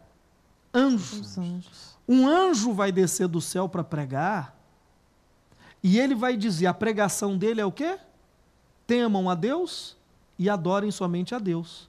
Por que, que a pregação dele é temor e adoração no Evangelho Eterno? Porque essa geração que ficou não precisa mais ter fé. Eles não vão ter fé. Compreende? Eles não precisam mais nascer de novo. Não tem mais isso. Mas eles precisam de duas coisas. Eles vão precisar ter temor para serem salvos. Eles vão precisar ter temor de Deus e adorar somente a Deus. Então, se você ficar, César, você vai ter que temer a Deus e adorar somente a Deus. Ué, tudo é possível. Não, pastor. E Oi. aqui a gente vê o cuidado de Deus com a igreja que ficou. Que ficou. Ele não está desamparando essa igreja, não? Não, se, é, ela ficou, ele está enviando anjos para pregar para essa igreja e dizer: temam e adorem a Deus. Ou seja, vocês não, não, não, não foram salvos, a graça não foi suficiente para salvá-los, vocês não tiverem fé né, e andaram relaxadamente, friamente, fazendo do jeito que vocês queriam, etc, etc, etc. Então agora eu só vou exigir de vocês duas coisas: temor e adoração somente a Deus. Esses são chamados de vencedores tardios, porque o mundo vai estar nascendo gente ainda, vai estar muita gente eh, nascendo, vivendo. Então, pessoas vão se converter nesses três anos e meio através da pregação desse temor, temor a Deus e adoração. Veja que eles não vão se converter do jeito que nós convertemos, nós que fomos arrebatados. O- o- o- a conversão deles é baseada no temor. Eles têm que temer somente a Deus e adorar somente a Deus, porque o governo que está na terra agora é um governo do anticristo que exige adoração a ele e exige que, que, que temam a ele e que adorem a ele. E o evangelho se chama evangelho eterno porque é isso que nós vamos fazer Porque na eternidade. eternamente nós só vamos agora temer e adorar. E adorar a Deus. Porque não vamos precisar mais ter fé, não vai precisar mais nada disso. Só temer e adorar. Vocês ficam olhando para minha cara, parecendo igual arroz com feijão que vocês comeram no almoço. Pastor, a Fala, gente fica reage, pelo amor de Deus, ué. Tem uma pergunta aqui no. Não, não fala pergunta, não falando com você agora. Me reage, me reage. Então, mas eu, é, tipo assim, essa pergunta mexeu comigo porque quase as minhas, as, as minha dúvida. Não, a gente fica É. perplexa, né? Extasiado. É que pergunta assim, tipo assim, Tipo assim, não. Fala aí, rapaz, desembucha. s- até o arrebatamento, Deus trabalhava com símbolos. Depois que a igreja subiu, esses anjos não será mais símbolo, será o anjo mesmo descendo Aí é anjo. Com, com asa, com Não, com ele não tem tudo. asa, anjo não tem asa. Anjo, anjo se transfigura em homem, ele aparece com a figura de homem. Apareceu isso no Velho Testamento sem. Tá vendo? Olha a cultura que a gente carrega. A cultura que a gente carrega é da, da religião que a gente converteu, Sim. das histórias de criança que a gente converteu, anjo com asa, anjo voando, anjo. É o que nós carregamos. Só que o céu não é assim. Os anjos que apareceram para Maria, por exemplo, Gabriel apareceu com Maria. Que asa que, que ele deu para ela? Não deu asa para ela, não. Anjo apareceu para Abraão. Como é que ah, você viu asa nos anjos? Não. Então esse anjo que vai aparecer, ele vai aparecer e vai pregar, esses anjos que vão pregar o evangelho eterno, eles vão aparecer em figura quase que humana, mas tremenda de glória. Só que o governo que vai estar na terra, que é o governo de uma tecnologia muito grande, que é o governo do anticristo, que a tecnologia vai ser muito grande, eles vão sempre criar situações para dizer para a humanidade: isso é apenas tecnologia. O que, esse, o que esse anjo está fazendo, se ele voa, se ele paira no céu, vão dizer é tecnologia. Isso não, não, não, não, não, não é anjo, não é Deus, coisa nenhuma. Então ele vai desestimular o mundo a acreditar nesse anjo, mesmo ele pregando o evangelho eterno. Mas a igreja que ficou, o povo que ficou, eles sabem que é, porque eles têm conhecimento disso. Então, eles, agora, essa mulher que ficou, posso falar? Pode. Agora, essa mulher que ficou vai ter que fazer uma escolha. Porque na primeira era dela, ela amou a sua própria vida. Ela não quis sacrificar nada para Deus, ela não quis sacrificar, porque ela disse: Eu amo a minha própria vida. Por isso ela ficou, porque ela amou a sua própria vida. Mas agora, diante do anticristo e diante de tudo que vai acontecer, se ela amar a sua vida, ela vai perder sua salvação. Então, essa igreja que ficou, ela não adora a besta e nem teme a besta e não ama a sua própria vida. Ou seja, ela vai preferir morrer Ela se entrega. né? ela se entrega à morte. Porque por que, que essa, essa raça de crente toda vai ficar? Porque eles se amaram demais. Eles se amaram tanto que eles não quiseram nenhum tipo de sacrifício, não quiseram vir em culto, não quiseram pregar, não quiseram fazer nada. Eles quiseram ser de Jesus, mas viver uma vida como se não, não tivesse ele. Agora, esse, nessa, nessa época, desses três primeiros anos e meio que eles vão passar por esse período de tribulação e de perseguição e de sofrimento, a Bíblia diz que muitos serão mortos. Muitos serão mortos. Ou seja, Satanás vai vencê-los. Eles serão, eles serão decapitados. Muitos serão decapitados e eles vão preferir morrer do que perderem a sua salvação. Não, e aqui o anjo que está pregando o evangelho, né, está falando para as pessoas, né, não adorar a besta, não receber a sua marca. E aí diz assim no versículo 13: Então ouvi uma voz do céu dizendo: Escreva: Felizes os mortos que morrem no Senhor de agora em diante. Feliz é aqueles que fazem parte da igreja, que ficou, e que morrem no Senhor. Ou seja, não negam, não adoram a besta e morrem. Porque muitos vão morrer. Olha o que, que diz o, o capítulo 13, anotem aí. 13, versículo, versículo 9. É, eu acho que antes aqui ainda tem algo legal. Ó. É, porque foi dada ao dragão a autoridade né, para vencer os santos. Versículo 6. O versículo 6, olha o versículo 6 do capítulo 13.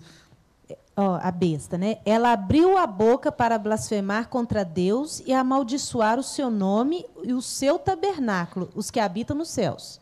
A ok, besta. eu vou explicar isso daqui a pouco. Foi-lhe dado poder para guerrear contra os santos e vencê-los. Então veja que a besta, ela está falando mal de quem está no céu. Sim. Quem é que está no céu? O vencedor. Nós. Os vencedores foram arrebatados. E está fazendo o que com quem ficou na terra? Guerreando. Guerreando com os santos que estão na terra. Veja que a besta agora ela tem, ela está fazendo duas coisas. Ao mesmo tempo que ela blasfema contra Deus e o seu tabernáculo, ou seja, ela está falando mal dos que foram arrebatados e de Deus, ela está guerreando contra os santos que ficou. E o que, que ela vai fazer com esses santos? Foi-lhe dada autoridade sobre toda tribo, povo, língua e nação, e todos os povos da terra adorarão a besta, saber todos aqueles que não tiveram o seu nome escrito no livro do Cordeiro. Aquele que tem ouvidos, ouça. Se alguém há de ir para cativeiro, para o Vai. cativeiro irá. Se alguém há de ser morto à espada, morto à espada haverá de ser. Aqui estão a perseverança e a fidelidade dos santos. Como é que esse povo que vai ficar vai ser salvo? Se alguém levar eles para o cativeiro, que vá. Se alguém matar a espada, que morra. Aqui está um conselho de Deus: não negocie. Nesse período, não ame a sua vida mais, porque agora a turma está amando a própria vida. Eles não querem nada. De... Quer alguma coisa? Não quer nada. Eles não querem nada. Não. É perigoso quando a pandemia terminar, a quarentena, estranha aí terminar, eles nem quiser querer vir na igreja mais. Porque está dando início à grande, aos sinais da grande tribulação, já começou os sinais dela. É o, o princípio das dores que Jesus falou, né? Sim. Que queriam começar. É perigoso que eles nem voltem. Mas nessa época dos três primeiros anos e meio da grande tribulação, o que, que Deus está dizendo? Ah, muitos serão mortos. E se você for levado a cativeiro, vá. Se você for morto à espada, morro. Não morra. resista. Né? Não resista. Não negocie. Esse é um conselho que Deus está dando para quem ficou, porque a igreja é a forma, é a única forma dela provar que ela ama Cristo e que ela pertence ao povo de Deus, é essa forma. A palavra de Deus já dá o conselho, né, para quem vai ficar. Para quem vai ficar. Então, deixamos claro aqui que vai haver uma divisão de na igreja. Vai haver uma divisão. Sim, parte claro. sobe, parte fica. Só que o que, que nós aprendemos durante a vida inteira? que a igreja inteira ia para o céu. Quantos morreram achando que todo mundo ia para o céu? Porque ninguém teve coragem de vir aqui e ler o que está escrito. Na verdade, o livro de Apocalipse sempre foi apresentado para a gente muito fantasioso, né? muito folclórico, muita coisa assim estranha. Ah, bom, bom, bom a senhora tocar nesse assunto. Nós não falamos que são símbolos? Sim. Quem é que está tá, tá, tá perseguindo a mulher? É um dragão. Não é isso? Isso. Um dragão vermelho. Esse dragão vermelho é apenas um símbolo. Um símbolo de quê? De um governo. De um governo. Agora, a cor é muito importante. A cor é que cor? Vermelho.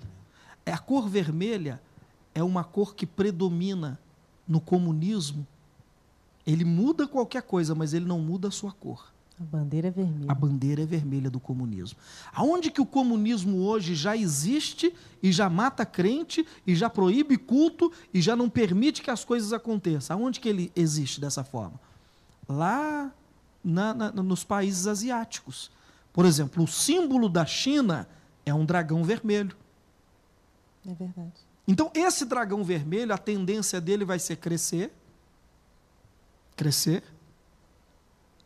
tomar grande parte da Europa, grande parte da Europa vai ser toda tomada pelo dragão vermelho, ou seja, lá hoje na Europa já não existe fé como existe nos países das Américas e, e da África e de outras partes do mundo. Lá já não existe mais fé. Eles são frios, né? Frios. Eu já fui na Europa muitas vezes, frios. As igrejas, as grandes igrejas lá viraram teatro, viraram circo Viraram um restaurante. Né? Se você for na igreja de John Wesley, é um restaurante. Meu Deus, misericórdia. Na Europa. Por quê? Porque o dragão vermelho, ele sai da China. Esse grande dragão vermelho aqui de Apocalipse está diante da mulher. Ele é, é, uma, é, um, é um governo que vai crescer, que vai crescer, que vai crescer e vai tomar grande parte da Europa. Ele não vai conseguir tomar Estados Unidos e América do Sul.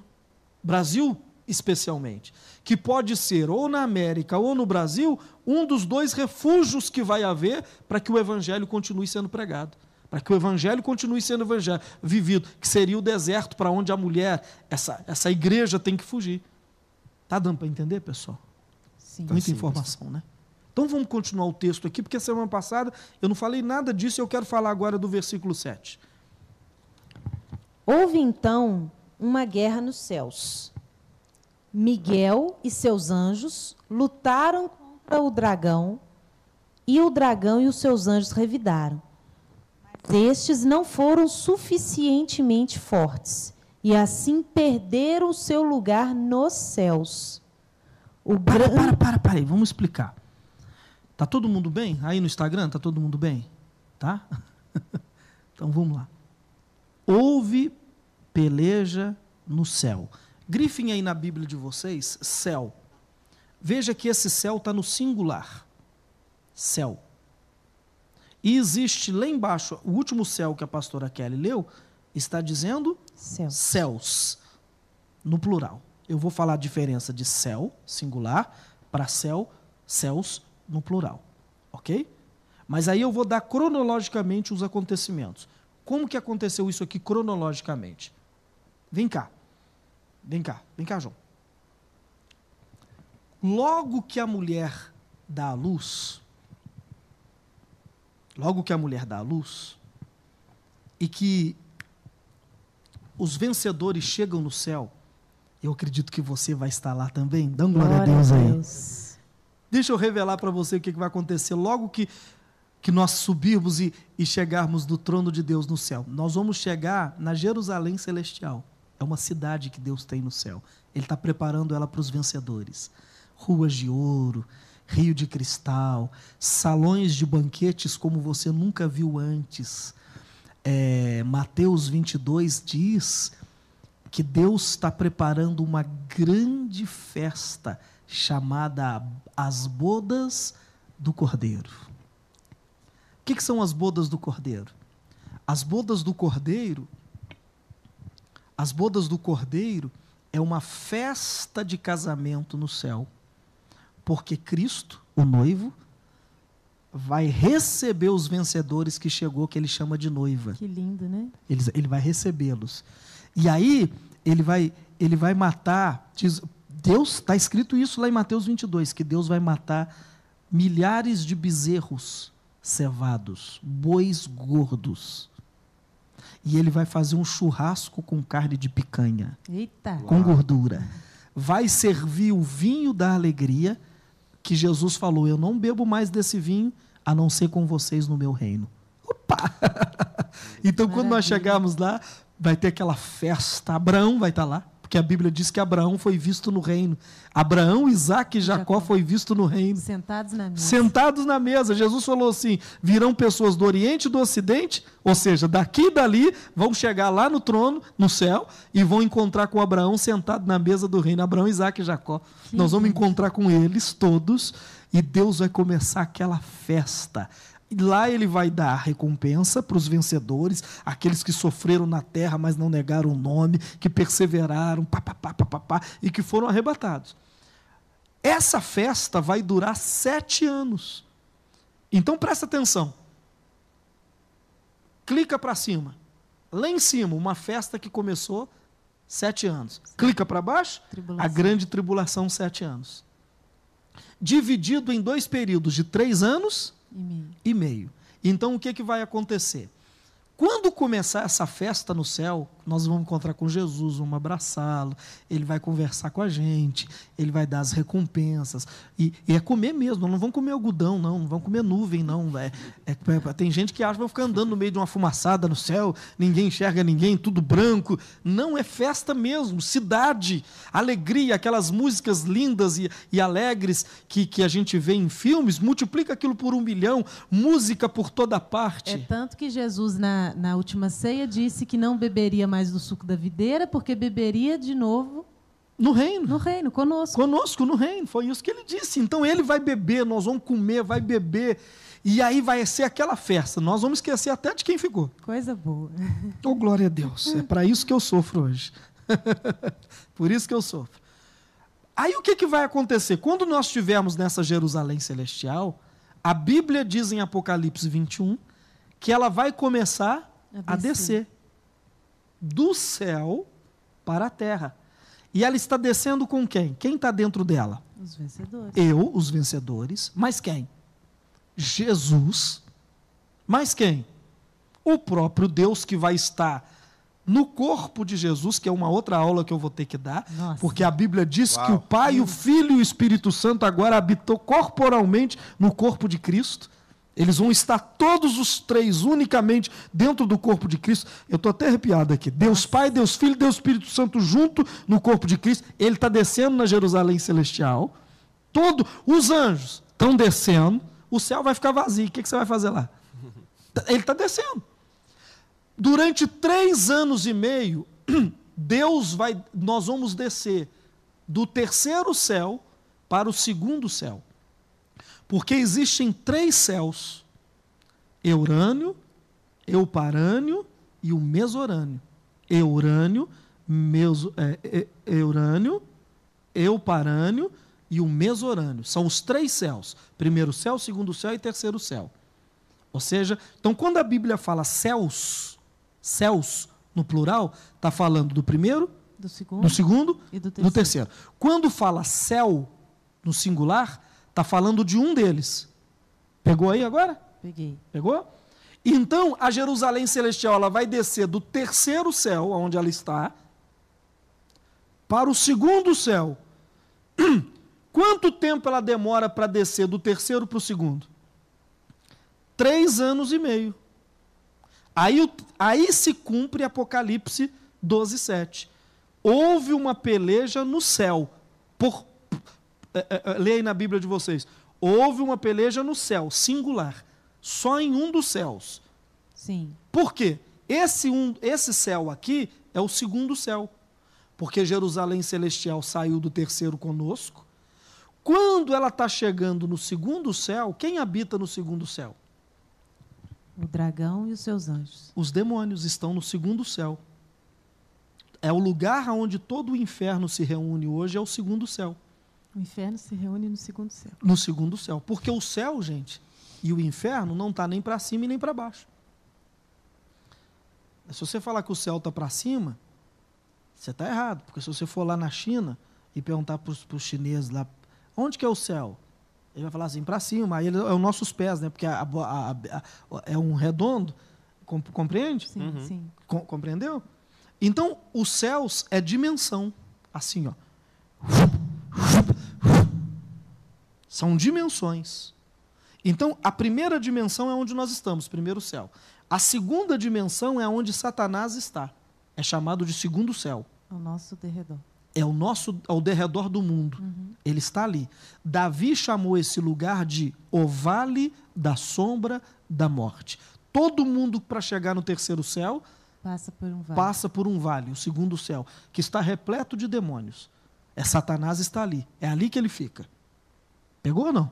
Sim, pastor. Pegou? Mas você ficou olhando para mim com a cara de. Peguei. Eu já sabia disso. A cara de vocês. Não, Eu já sabia dessas é coisas. a cara Mais de de eu não sabia É. disso. Então, esse segundo céu, que é a habitação de Satanás, quando a Jerusalém celestial chega nesse segundo céu, vai acontecer uma batalha, por quê? Porque nós, os vencedores, estamos chegando, estamos descendo, junto com Jesus, junto com os anjos. Amém. Aleluia. Glória. Quando nós chegamos nesse lugar, quem é que está lá? O dragão e os seus anjos. Aí o que, que Deus vai fazer? Ele vai chamar Miguel, um dos arcanjos, e vai dizer assim: lembra aquela batalha que eu não deixei você lutar lá atrás? Deus vai falar com o arcanjo Miguel: pode ir lá agora e pelejar contra o dragão e vencê-lo. Aí a Bíblia diz que Miguel, o arcanjo, vai vir, está escrito aqui, ó, está aqui, ó, tá aqui. Sim. Vai lutar contra o dragão, ou seja, contra Satanás, que está lá, vai vencê-lo e vai julgá-lo aonde? Na terra. Na terra. Uau. Porque os três primeiros anos e meio terminaram. Vai ser os três anos e meios finais da grande tribulação. E quem vai estar na terra corporalmente sem ter outro lugar para ir? Satanás. Porque o que, que diz o, o- texto? Lê para mim, ó. Versículo 9. O 9. Lê o 9 para mim, olha só. O grande dragão foi lançado fora. Ele é a antiga serpente, chamada Diabo ou Satanás, que engana o mundo todo. Ele e os seus anjos foram lançados à terra. E não se achou, leia. Então ouvi uma voz do céu que se dizia: Não, minha tradução não, não Então, completa. deixa eu ler aqui na minha.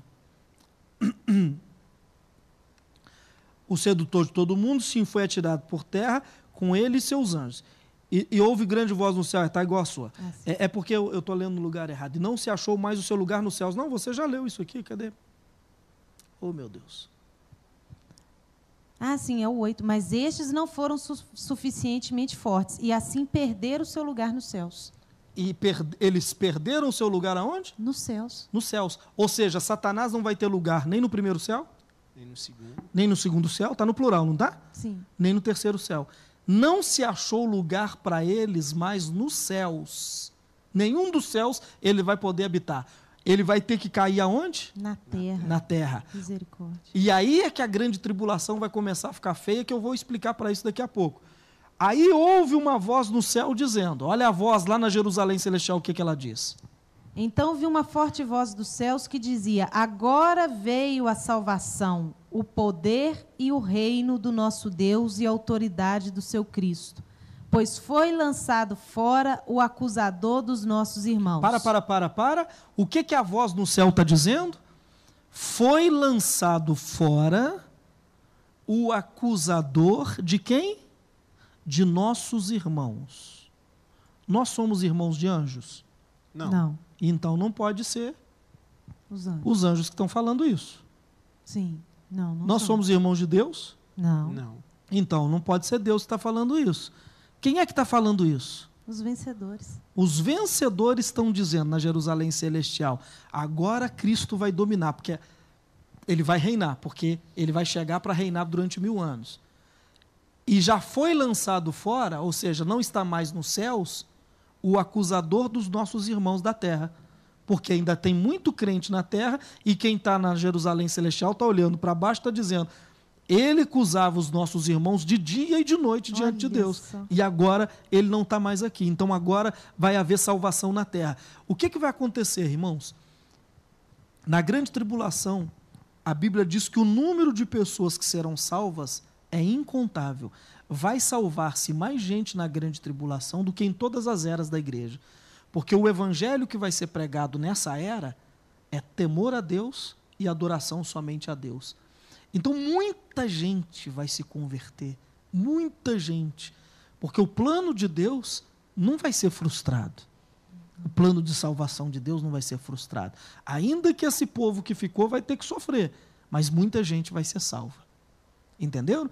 Então, quando o dragão cai na terra, quando ele cai na terra, ele vai querer perseguir alguém. Veja quem ele vai querer perseguir. Versículo de número 13. 13. Quando o dragão foi lançado à terra, começou a perseguir a mulher que dera à luz o menino. Quando esse agora está falando do diabo, do desgraçado do diabo, porque o lugar dele não está mais nos céus, não é verdade? Ele teve que ser julgado aonde? Na terra. Ele está dentro da terra agora, corporalmente. Se ele tem corpo, ele está de corpo alma na terra. E ele tem raiva de uma pessoa. De quem que ele tem raiva? Da mulher. Quem é a mulher? A totalidade igreja. do povo de Deus, a igreja. E ele, porque essa igreja deu a luz aos vencedores que estão na Jerusalém celestial. Então agora ele quer destruir essa mulher que ficou. Continua aí? Foram dadas à mulher as duas asas da grande águia para que ela pudesse voar para o lugar que havia sido preparado no deserto. Então, quando ele cai, isso está no finalzinho dos três anos e meio, quando ele cai na terra, ele tem uma, um ódio da igreja que está aqui no mundo, e ele começa a perseguir a igreja, então vai ser. E ele vai usar o governo, ele vai usar os homens. Sim. Ele vai usar os homens. E então vai ser dada para a mulher, ou seja, para a igreja que está aqui. Percebeu-se então que tem uma parte da igreja no céu e uma parte na terra? Sim. Para essa parte que está na terra, vai ser dada para ela duas asas de águia. É claro que ninguém vai ter asa, é um símbolo. Ela vai ter a proteção de um país, de uma nação, que o símbolo dela é uma águia. Quem é a nação? Os Estados Unidos. da Os. Estados Unidos da América, que tem asas de águia. Ele vai proteger essa igreja com seu poder bélico e etc. E vai levá-la, essa, essa, esse povo que crê em Deus, para um lugar que ela vai ser protegida. Ou seja, que provavelmente, eu não vou dizer aqui porque ninguém sabe é, é, é, ao certo de nada, mas é uma nação como a nossa que vai receber esse povo e os Estados Unidos vai dar cobertura para que o anticristo, para que o dragão não venha aqui e tente destruir a mulher. Muito forte. E aí, o que, que vocês acham? Vamos parar por aqui hoje? Por mim, nós continuávamos, pastor. Tá Mas o pessoal bom. do Instagram deve estar cansado, esse pessoal. O pessoal deve estar muito cansado, né? A gente estudou muita coisa hoje, né? E aí, pastora? Não, e é coisa que a gente ouve e vai martelando, vai pensando. Ali você já, aí você já começa a ler Apocalipse com outros olhos. Agora limpou a lente, né? Com outra visão, aí você começa a ver que encaixa as coisas. Então vamos só terminar aqui o, o 12, né? Para não falar que a gente ficou agarrado nesse 12 de novo. Então, quando a mulher ela ela está protegida num lugar, ela vai ser protegida num lugar. pelo, por uma nação poderosa que a gente pensa ser os Estados Unidos, a serpente abriu a sua boca atrás da mulher. O que, que significa a serpente abrir a sua boca? significa que esse governo que está perseguindo a igreja, ele vai abrir a boca e vai começar a falar. A falar. Mas a fala desse governo vai fazer com que os homens da terra, não só ele, agora os homens que moram na terra, começarão a perseguir quem? A mulher, a igreja. Alguns dizem que será um exército numeroso que vai ser enviado para destruir a igreja onde ela estiver. Meu Deus. É o, e, e, esse exército é enviado pela serpente, ou seja, por esse governo que, através da sua boca, vai falando, falando, falando. Ele vai con- instigar ele vai instigando e convencendo as pessoas a fazer isso. Continua. Então a serpente fez jorrar da sua boca água como um rio para alcançar a mulher e arrastá-la Água com como correnteza. rio é, fala de pessoas, de, Povos. de povos, né? A terra, porém, ajudou a mulher, abrindo a boca e engolindo o rio. Só que vai haver uma ação, que parece ser uma ação bélica, que vai fazer com que essa multidão, um exército numeroso que veio contra a mulher, seja destruído e não toque na mulher. O dragão irou-se contra a mulher e saiu para guerrear contra o restante da sua descendência. Então, quando ele vê que ele não está conseguindo pegar essa mulher, ele volta-se contra os- o restante dos seus descendentes. Quem são? São os que estão sendo convertidos pelo evangelho eterno pelo mundo. Ele vai atrás de todo mundo, inclusive judeus que vão se converter. Ele vai atrás dos judeus convertidos que agora aceitam o Messias e, e que nós vamos estudar no capítulo 13, a semana que vem, o capítulo 13. Aí nós vamos estudar sobre isso. Ele vai atrás é, é, dessa, dessa, dessa, dessa restante da, de- da descendência, que são os vencedores tardios, aqueles que vencem porque agora eles temem a Deus e adoram somente a Deus. Pessoal, vamos parar por aqui, são quantas horas? 15 para as 10, estamos desde as 8. Já está dando quase 10 horas de aula o livro de Apocalipse. Eu espero que o pessoal esteja assim, sendo abençoado. o que, que o pessoal está dizendo aí. YouTube, Instagram? Fala alguma coisa aí, tem alguma pergunta, porque a gente vai encerrar essa parte aqui agora. Eu- meu já não, meu já descarregou aqui. O seu tem, telefone né? não está funcionando, No né? YouTube aqui, pessoal, o pessoal tá mandando coraçãozinho, tá, tá acenando, tá dizendo glória a Deus, alguns dizendo forte, estão reagindo. Tem perguntas aí? Perguntas? Aqui no Instagram o pessoal tá pedindo para não parar. Tinha uma pergunta no Instagram, Ah. eu tinha visto aqui, alguém perguntando que, então, quando o evangelho eterno estiver sendo pregado, não vai haver mais batismos? Alguém perguntou aqui. É, a forma deles se converterem é outra. Não vai Ele- ser necessário, né? É, eles se convertem, não tem novo nascimento, né? Eles não, não, não, não. Por isso que eles, nós vamos estudar e eles vão entender isso. Nesse evangelho eterno sendo pregado, a única exigência é que eles temam a Deus e adorem somente a Deus. Só que essa exigência vai custar a vida de quem faz isso. Porque a besta do outro lado exige adoração e exige que tema somente a Ele. Na verdade, Cristo deu a vida por nós e derramou seu sangue por nós. sim, Mas se a igreja que não, não entende isso, né, se torna como a igreja de Laodiceia, ela agora vai pagar com o seu próprio sangue e com a sua própria vida. Exatamente. E, e aí nós vamos ver isso muitos textos Deus dizendo. Eles não amaram a sua própria vida. Sim. Porque essa geração que ficou é a forma deles vencerem. Porque os vencedores já foram. Agora a forma deles vencerem é não amar a sua própria vida. Por isso que muitos serão mortos, mas muitos serão mortos nesse período de três anos e meio. E aí vai haver, né? Vou dar boa notícia? Pode dar boa notícia? Por favor. E aí vai haver. Quando a ira de Deus vai ser derramada sobre a terra, porque aí dentro dos três anos e meio final, vai haver a ira de Deus sobre a terra. E antes que a ira de Deus venha, Jesus vai vir até as nuvens vestido de nuvem. O símbolo é, ele vai vir vestido de nuvem. E aí a Bíblia diz que a última trombeta soa, ao soar da última trombeta, quer dizer, de Apocalipse, as sete trombetas, né? Porque as sete trombetas é que dá início, a sétima trombeta é que dá início à grande ira de Deus sobre a terra. Aí, quando as- ao soar da sétima trombeta, quando soa a sétima trombeta, esses que ficaram na terra perseguidos, morrendo, os que ainda estiverem vivos, serão arrebatados e encontrarão com Cristo nas nuvens. E aí vai começar a ira de Deus sobre o povo que ficou na terra, que é um assunto que a gente vai Ah, discutir. isso aí também está quebrando outra, outro pensamento. Qual o outro pensamento que está o outro quebrando? pensamento era que a última trombeta era do arrebatamento, né? Exatamente. Não, Não? Coríntios fala de uma trombeta e Tessalonicenses fala de outra trombeta. É, é, Tessalonicenses fala ao soar da última trombeta. É, Coríntios, perdão, fala ao soar da última trombeta. E Tessalonicenses fala ao soar da trombeta. Então, no primeiro arrebatamento, vai só soar uma trombeta. Que só os vencedores vão ouvir. Ok? Ok. no, no, no, no, segundo, vamos dizer, o segundo arrebatamento, vai ser ao soar da última trombeta de Apocalipse, da sétima trombeta. Deus não vai permitir que esses que ficaram passem pela ira que vai vir sobre toda a terra. Isso é uma revelação. Isso é muito forte. Na verdade, porque nós aprendemos que só existia um arrebatamento. Mas se você for ler na Bíblia, leia a Bíblia que você vai ver. Né?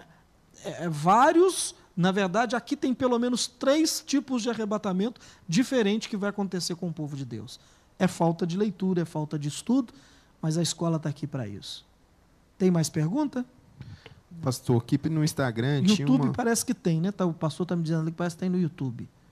Deixa eu olhar aqui. Mas tinha uma aqui no Instagram da Kellen, passou aqui, já subiu. É, a pergunta é, pastor, quando fala no versículo 9 que o dragão foi atirado na terra, teria ligação com o versículo de 1 João 5,19 que diz: O mundo jaz do maligno? Não, o mundo já está no maligno, né? ele já está sob a influência do maligno desde que foi vendido à terra pelo pecado de Adão, né? Foi vendido e ele se tornou o príncipe desse mundo, governando, né? influenciando a terra, né? de, de, de certa forma. É verdade. Ainda tem mais? Tem pessoal? no YouTube aqui, pastor. É, diz assim, ó. Porque pelas graças sois salvos, e por meio da fé. Isso não vem de vós, mas é dom de Deus. Não vem das obras, para que ninguém se glorie. Isso é para quem ficar na grande tribulação? Lê de novo a pergunta. Ele está falando, do- o o Ebert está falando de um texto. Sim. Porque pela graça sois salvos. É a nossa época agora. Isso, por Então- meio da fé. Presta atenção. Por que, que essa igreja que fica, parte dela sobe, parte fica? Essa igreja que fica é salvo pela graça. Eles não vão para o inferno, mas eles ainda não estão preparados para estar no céu. Como eles não estão preparados para estar no céu, eles passam por esses três anos e meio de tribulação para que eles amadureçam, que foi o que a gente estudou no capítulo 14 de Apocalipse, que eu ainda eu vou relembrá-lo. Eles, eles não ficaram maduros para a colheita, eles eram verdes, mas são salvos. Pela graça sois salvos mediante a fé e não vem de obras para que ninguém se glorie. A salvação ninguém pode tirar de ninguém, mas reinar com Cristo e ser arrebatado é uma outra história. Essa, esse é o detalhe que a gente mistura tudo. A gente acha assim, pela graça sois salvos, então eu vou ser arrebatado. Não, pela graça você está salvo. Você não vai para o inferno, mas você não está pronto para reinar com Cristo. Então você vai ter que passar pelo 1 Coríntios é, fala 3,15, fala do fogo da tribulação. Vão ter que passar pelo fogo da tribulação para que eles se amadureçam. Porque, na verdade, o inferno mesmo está lá na frente, né, lá pastor? na frente para os ímpios que de maneira nenhuma aceitaram Cristo e a sua vontade. Mas nós, a igreja, aí toda mulher, né? Toda mulher, ela é salva. Ela é salva.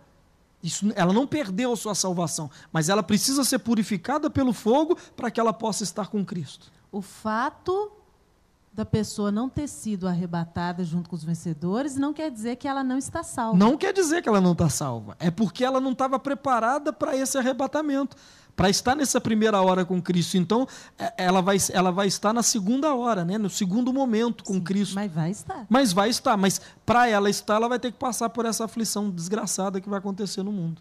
E eu prefiro não passar por isso. O Caio está perguntando assim no YouTube: aquele que for vomitado, ele terá chance de voltar a estar dentro de Deus? Sim, é esse cara aí da igreja de Laodiceia. Esse cara aí que, que vai passar por essa tribulação. Ele é salvo. Só que ele é aquele salvo playboyzinho, né, que não está nem aí para nada. É o, e aí ele vai ter que dar um arroxo nele, vai ter que dar um aperto nele, e é na grande tribulação que isso vai acontecer. É, é isso que as pessoas eu não entendiam e muitas pessoas não entendem, por isso que as perguntas a gente percebe que são é uma confirmando a outra. Mas é isso mesmo? Então, por quê? Porque a gente acreditava até então que se eu não fosse arrebatado, acabou. Acabou a minha, a minha esperança, porque foi ensinado isso para gente. Mas não é verdade. E tanto que vai haver um arrebatamento, ah, está lá em Apocalipse capítulo 14, eu posso ler a semana que vem, que vai haver o primeiro arrebatamento, que é do, das primícias, que aqueles que vão estar com Cristo são os vencedores, são os primeiros a serem arrebatados, e a seguir, quando a colheita da terra fica madura, vai haver o segundo arrebatamento da igreja que ficou que eles vão encontrar com Cristo nas nuvens. Nós não vamos encontrar com Cristo nas nuvens, nós vamos direto para o trono de Deus, para as bodas. Mas a igreja que ficou, diz Tessalonicenses, que ela vai até as nuvens só. Nós não, nós vamos mais além. O Pablo, pastor, está perguntando aqui também. É, um terço das estrelas que cairão com o dragão seria o terço de anjo que caiu junto com Lúcifer antes da criação da humanidade? Exatamente. Um terço significa que de cada três anjos, Um virou demônio. e estava junto com Satanás. E é eles que todos que vêm para a terra, quando ele não tem mais lugar nos céus, nem no primeiro, nem no segundo, nem no terceiro. Pastor, o Oi. Vitor Hugo está perguntando: e quando eles vão desejar a morte e ela fugirá? é na ira de Deus. Ele pode ver o texto aí, que vai estar na, a, a seguir do capítulo 15 em diante. É quando começa a ira de Deus, os homens querem a morte e a morte foge deles. Lembrando que do capítulo 12 ao capítulo 22 está revelando detalhes dos 11 primeiros capítulos. Então ele pode ter tido essa, essa citação nos 11 primeiros capítulos, quando abre-se os selos, mas Deus vai esclarecer quando isso vai acontecer é, na, na grande ira de Deus, que aí já não tem nenhum de nós aqui mais na terra. Lembrando também que os textos não estão de forma cronológica, ou seja, não estão um em ordem, não- eles não estão em ordem, né? Primeiro, segundo, terceiro, quarto, quinto. Você, você tem que pegá-los e encaixá-los no seu devido lugar. É, outra pergunta é: os anjos, eles, o anjo vai pregar o evangelho eterno logo no início dos três Os anos três e meio. anos e meio. E as duas testemunhas, Elias também e vão, Moisés, o- as duas testemunhas do capítulo 11 aparecem em Jerusalém também nos três anos e meio. mas eles pregam exclusivamente para os Para judeus. os judeus na praça de Jerusalém. Ok. Eles tão, são testemunhas para os judeus que precisam de algo mais porque eles deram o lugar deles para nós. Né? Eles só não aceitaram o Cristo para que a gente pudesse ter a oportunidade de aceitar. Sim, respondido. É, aqui no Instagram, pastor, tem uma pergunta bem interessante. É, a pergunta é: Pastor, uma vez salvos, não temos que preocupar com a marca da besta? Não. Olha, se você lê o Evangelho Eterno, quando ele é pregado, a pastora Kelly pode, ela já fechou a Bíblia, mas pode abrir de novo. Quando o Evangelho Eterno é pregado pelos anjos, eles, os anjos pregam o Evangelho Eterno dizendo que eles devem adorar somente a Deus, temer somente a Deus, e mais o que, pastora Kelly? E um terceiro anjo seguiu dizendo em alta voz: Se alguém adorar a besta e a sua imagem e receber a sua marca na testa ou na mão, também beberá do vinho do furor de Deus, que foi derramado sem mistura no cálice da sua ira. Então, eu não falei com vocês que os restantes do- da igreja serão arrebatados para não sofrer a ira de Deus? Sim. Só que quem adorar a besta ao receber o seu número será deixado para quê? Sofrer daí. Para sofrer a ira de Deus. Então tem uma consequência, ele não pode de forma nenhuma, ele perde o seu lugar. A segunda chance, vamos dizer assim, que ele tem, ele acaba de perdê-la. Tem mais perguntas? Tem sim, pastor. No YouTube, Não acaba mais, não? Acaba não. Oh, meu Deus. É, a Kailane está perguntando: e os mortos que morreram antes do, do arrebatamento? Eles também ressuscitarão para passar pela grande tribulação? Esses vão aparecer durante os mil anos, que é uma outra história. Todos serão disciplinados porque não tiveram, não deram a sua vida na sua época por causa de Cristo, mas serão salvos. Então, quando Cristo reinar sobre mil anos, haverá um período em que eles serão disciplinados e depois a gente vai falar sobre Mas isso. eu acho que ela está perguntando aqui os mortos que morreram sem Cristo. Eles vão ressuscitar? Só no juízo. Quem morreu sem Cristo já aparece no juízo para receber a sua sentença de condenação eterna. Sem Cristo, morreu sem Cristo, quando ele acordar, ele já acorda lá no juízo final, só para receber quantos anos ele vai ficar sendo atormentado, que a gente sabe que é para sempre. Paramos aí? Paramos aqui. Paramos aqui. Irmãos, abençoei vocês. Aqui, João. João, opa. Abençoei vocês. Espero que sim. Tudo isso está aqui de forma mastigada nesse livro, As 70 Semanas, se você quiser adquirir. É, 3763-3778, de 8 a 5 você liga aqui. São assuntos assim que você nunca ouviu. Mas tudo que eu falei está na Bíblia. Veja que eu tenho esse cuidado de citar os textos um após outro, não são ideias minhas. Eu só estou lendo aqui o que está escrito e desvendando esses símbolos para vocês. E eu espero em Deus que esse evangelho da graça te alcance e que você se torne um vencedor para estar com Cristo. Vamos orar? Você que está em casa e precisa de arrependimento, pastor, eu estou tão longe, eu preciso melhorar, preciso mudar de vida. Quando passar essa pandemia, eu quero ir para a igreja, quero voltar a ser obreiro, quero voltar a ser líder de célula, eu quero fazer a minha parte, porque o fim vem. E Jesus disse: quem tem ouvidos, ouça isso. Ouça o que o Espírito diz à igreja. Feche os seus olhos, eu quero orar por você. Nosso Deus e nosso Pai. Eu acabei de ensinar o Evangelho. Talvez a parte mais complicada aos olhos dos homens foi revelada como água transparente. Ah, eu sei que o Senhor falou com muita gente. Diante disso tudo, as nossas prioridades perdem o sentido. Diante de tudo isso, meu Pai, as nossas preocupações diminuem e a única coisa que nos interessa é fazer a Sua vontade. Milhares de pessoas agora por toda parte. Algumas estão vendo ao vivo, outras vão ver nas nossas aulas que ficam gravadas. Não importa. Milhares de pessoas decidem voltar para o Senhor agora. Decidem te servir enquanto é tempo. O Senhor disse: Eis que venho sem demora, e trago comigo o galardão.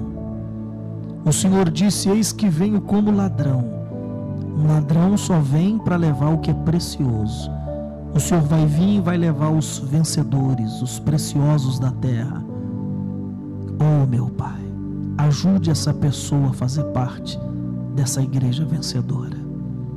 Eu abençoo a todos e te peço que eles tenham uma noite de paz e descanso e que a vida deles seja transformada através dessa palavra.